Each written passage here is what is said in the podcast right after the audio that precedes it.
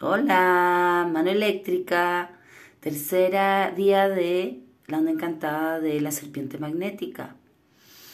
¿Qué nos va a ayudar la serpiente magnética a sentir, a habitarnos?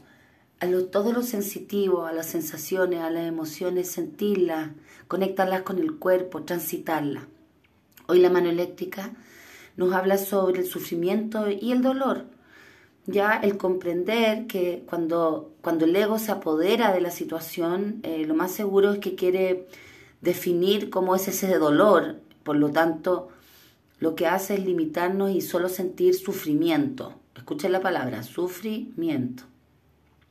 Entonces lo que la manito nos viene a ayudar es a comprender el dolor, a experimentarlo, a transitarlo desde, desde la sanación, por lo tanto desde una comprensión desde primero un entendimiento en donde tú entiendes si es que tu alma está activa desde el dolor, ayudándote, revisando, transitando, o tu ego quiere determinar cómo ese dolor tiene que ser y la forma que tiene que transitarse. Si te, si te acercas al ego, vas a sufrir, va a haber un sufrimiento.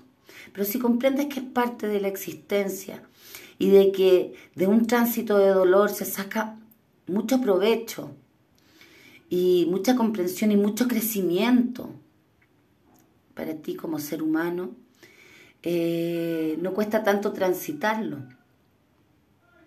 Hay que atreverse, hay que conectarse, hay que sentirlo. Y cuando ya lo sientes y lo procesas, lo liberas. ¿Ya?